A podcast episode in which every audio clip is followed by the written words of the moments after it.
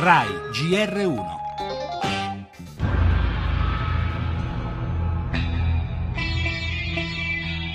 L'Italia, bersaglio del primo attacco contro la comunità internazionale al Cairo, risponde subito a voce piena. Non lasceremo l'Egitto solo.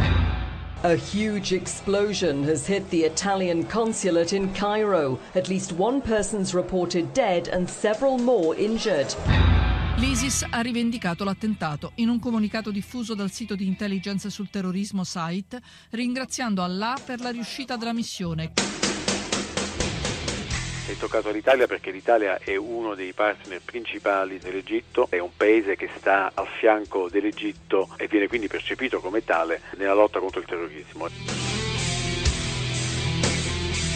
L'Italia risponderà con fermezza, senza allarmismi e confermando in pieno il nostro impegno nella coalizione internazionale anti-Daesh.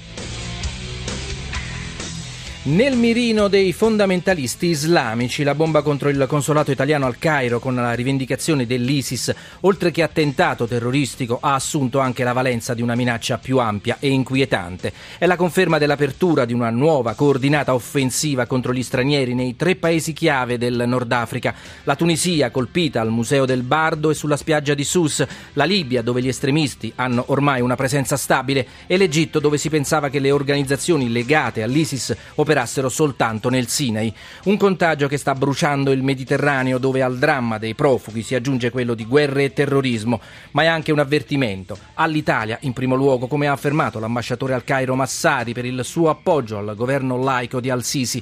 Un'Italia che però, nelle parole del ministro degli esteri Gentiloni, non ha intenzione di lasciare il Maghreb dove è presente e protagonista. Ma quello del califfato è un avvertimento anche all'Europa che ancora stenta ad accettare come quella in atto sia una vera guerra scatenata dal terrorismo islamico globalizzato, una guerra che ora l'Iran, ricattando i negoziatori sul nucleare, minaccia di abbandonare.